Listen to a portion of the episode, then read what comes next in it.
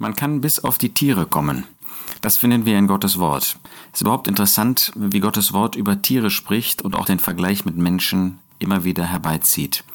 Und heute sehen wir das. Der Mensch ist wie ein Tier geworden. Er gesellt sich zu den Tieren. Und äh, natürlich ist es wahr, dass wir von den Tieren manches lernen können, weil Gott in die Schöpfung Dinge hineingelegt hat, wo wir erkennen, dass es einen Schöpfergott gibt.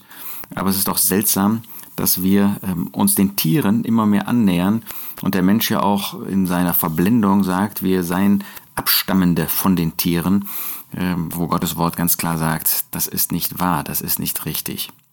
Wenn wir uns dem Thema Tiere nähern, dann äh, starte ich mal in Römer 1, Vers 22. Da finden wir, dass der Mensch sich für weise ausgab, aber in Wirklichkeit zu einem Toren geworden ist. Sie sind wie Tiere geworden. Sie haben die Herrlichkeit des unverweslichen Gottes verwandelt in das Gleichnis eines Bildes von einem verweslichen Menschen und von Vögeln und von vierfüßigen und kriechenden Tieren. Darum hat Gott sie hingegeben, in den Begieren, Begierden ihres Herzens zur Unreinheit ihrer Leiber untereinander zu schänden.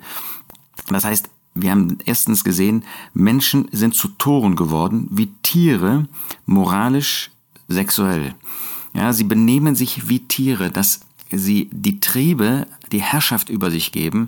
Das zeigt diese Macht der Sünde, die leider auch in einem Gläubigen noch vorhanden ist, wie wir ja leider immer wieder erkennen müssen, wo es manche Gläubige gibt, die genau dieser Macht der Sünde, dieser alten, dieser sündigen Natur auch dann freien Lauf geben.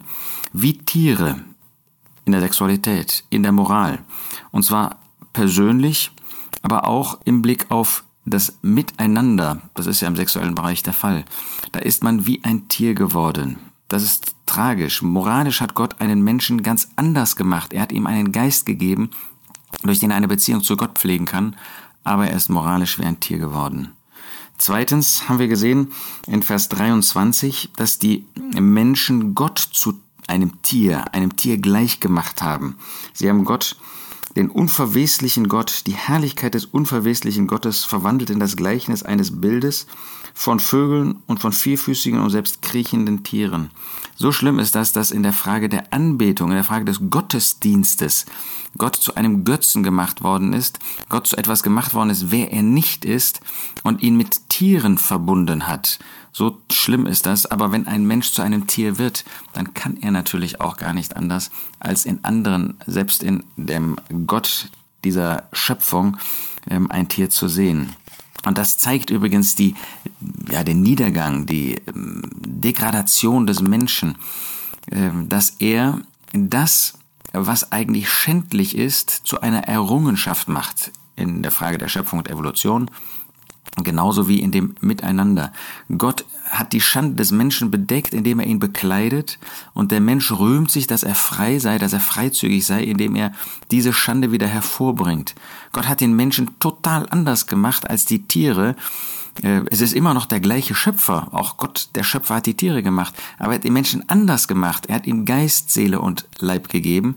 Und der Mensch, ähm, er merkt gar nicht, wie er ähm, schändlich wird, indem er das, was Gott als hervorstechendes Merkmal ist, aufgibt und sich zu einem Tier macht.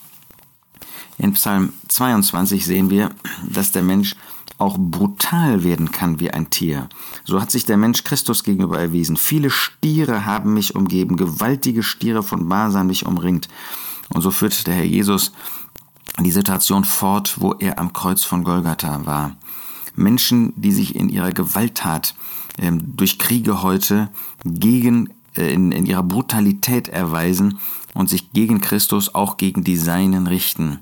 Und leider können diese drei Punkte, die wir jetzt vor uns hatten, können auch uns kennzeichnen. Wir können moralisch in der Sexualität können wir wie Tiere werden.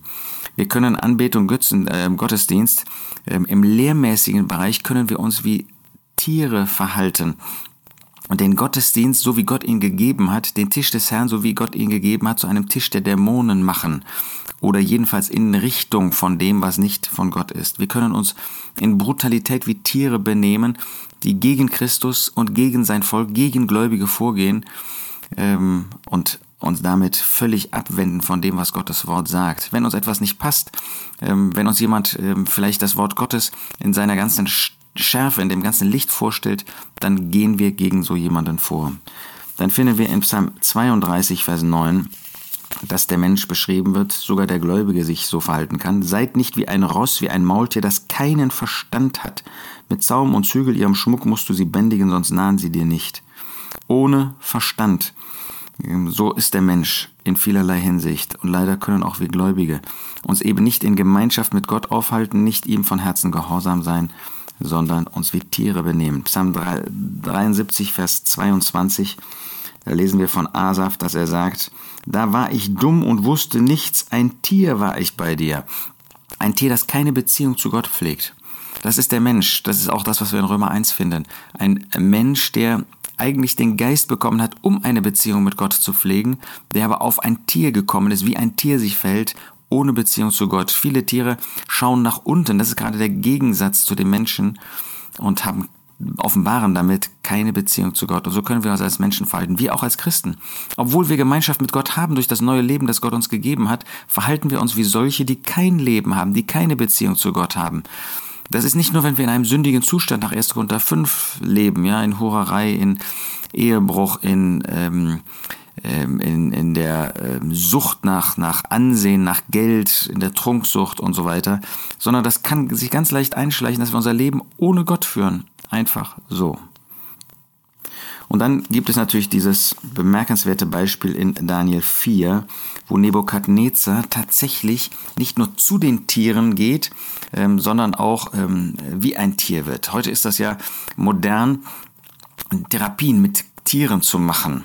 Ähm, und anscheinend hat man da äh, manchen Erfolg auch erlebt. Aber es ist doch bemerkenswert, ähm, dass Gott das als Zucht über äh, Nebukadnezar bringt, weil er in seinem Hochmut, in seinem Egoismus, in seiner Ehrsucht ähm, sich selbst in den Mittelpunkt gestellt hat und dann zu den Tieren gehen muss, bei den Tieren lernen muss und wie ein Tier wird, um dann von Gott wieder neu gebraucht zu werden. Wir lesen das in Daniel 4, Vers 22. Man wird dich von den Menschen ausstoßen und bei den Tieren des Feldes wird deine Wohnung sein. Man wird dir Kraut zu essen geben und so weiter, wie ein Tier ähm, sich verhält. Vers 24, darum, o König, sagt Daniel zu ihm, lass dir meinen Rat gefallen und brich mit deinen Sünden durch Gerechtigkeit und mit deiner Ungerechtigkeit durch Barmherzigkeit gegen Elende, wenn dein Friede Dauer von Dauer sein soll. Also er soll ähm, er soll sich äh, bekehren, in dem Sinne, dass er seine Sünden bekennen soll, dass er seinen Hochmut bekennen soll, damit er eben nicht mehr wie ein Tier ist und bei den Tieren ist und von den Tieren lernen muss. Und das wird dann fortgeführt in Vers 27. Und der König hob an und sprach, ist das nicht das große Babel, das ich zum königlichen Wohnsitz erbaut habe durch die Stärke meiner Macht und zu Ehren meiner Herrlichkeit? Das zeigt, wie er sich selbst in den Mittelpunkt stellte, wie er Anhänger suchte, wie er groß sein wollte. Und dann heißt es, noch war das Wort im Mund des Königs, da kam eine Stimme vom Himmel herab, dir König, Nebukadnezar wird gesagt, das Königtum ist von dir gewichen. Ja, und dann konnte er seinen äh, königlichen Dienst, konnte er nicht mehr fortführen, war er nicht mehr zu in der Lage. Gott hat das so geführt. So wie wir das heute auch schon mal erleben, ja, dass Gott Dinge führt und dann etwas einfach nicht mehr weitergemacht werden, nicht mehr fortgeführt werden kann. Dann heißt es in Vers 29, und nun wird dich man wird dich von Menschen ausstoßen und bei den Tieren des Feldes wird deine Wohnung sein und ähm, er wird wie ein Tier le äh, leben und soll gewissermaßen durch die Tiere soll er lernen, was er selbst ist und soll wieder zu einer geistlichen Gesundheit zurückfinden. Auf die Tiere kommen. Wir sehen, dass das in ganz unterschiedlichen Aspekten, in ganz unterschiedlichen Facetten von uns spricht und zu uns spricht. Und wohl uns, wenn wir nicht auf die Tiere kommen, wenn wir nicht zu den Tieren werden, geistlicherweise, moralischerweise, sondern wenn wir die Gemeinschaft mit Gott suchen, wenn wir in Gemeinschaft mit dem Herrn leben, wenn wir von dem Herrn Jesus lernen, der von Herzen demütig war, der uns zeigt, wie man ein Leben zur Ehre Gottes geführt hat. Und wir können das als Gläubige, weil wir das neue Leben, göttliches Leben besitzen, weil der Geist Gottes in uns wohnt und wir dadurch in der Tat in der Lage sind, nach seinen Gedanken unser Leben zu führen.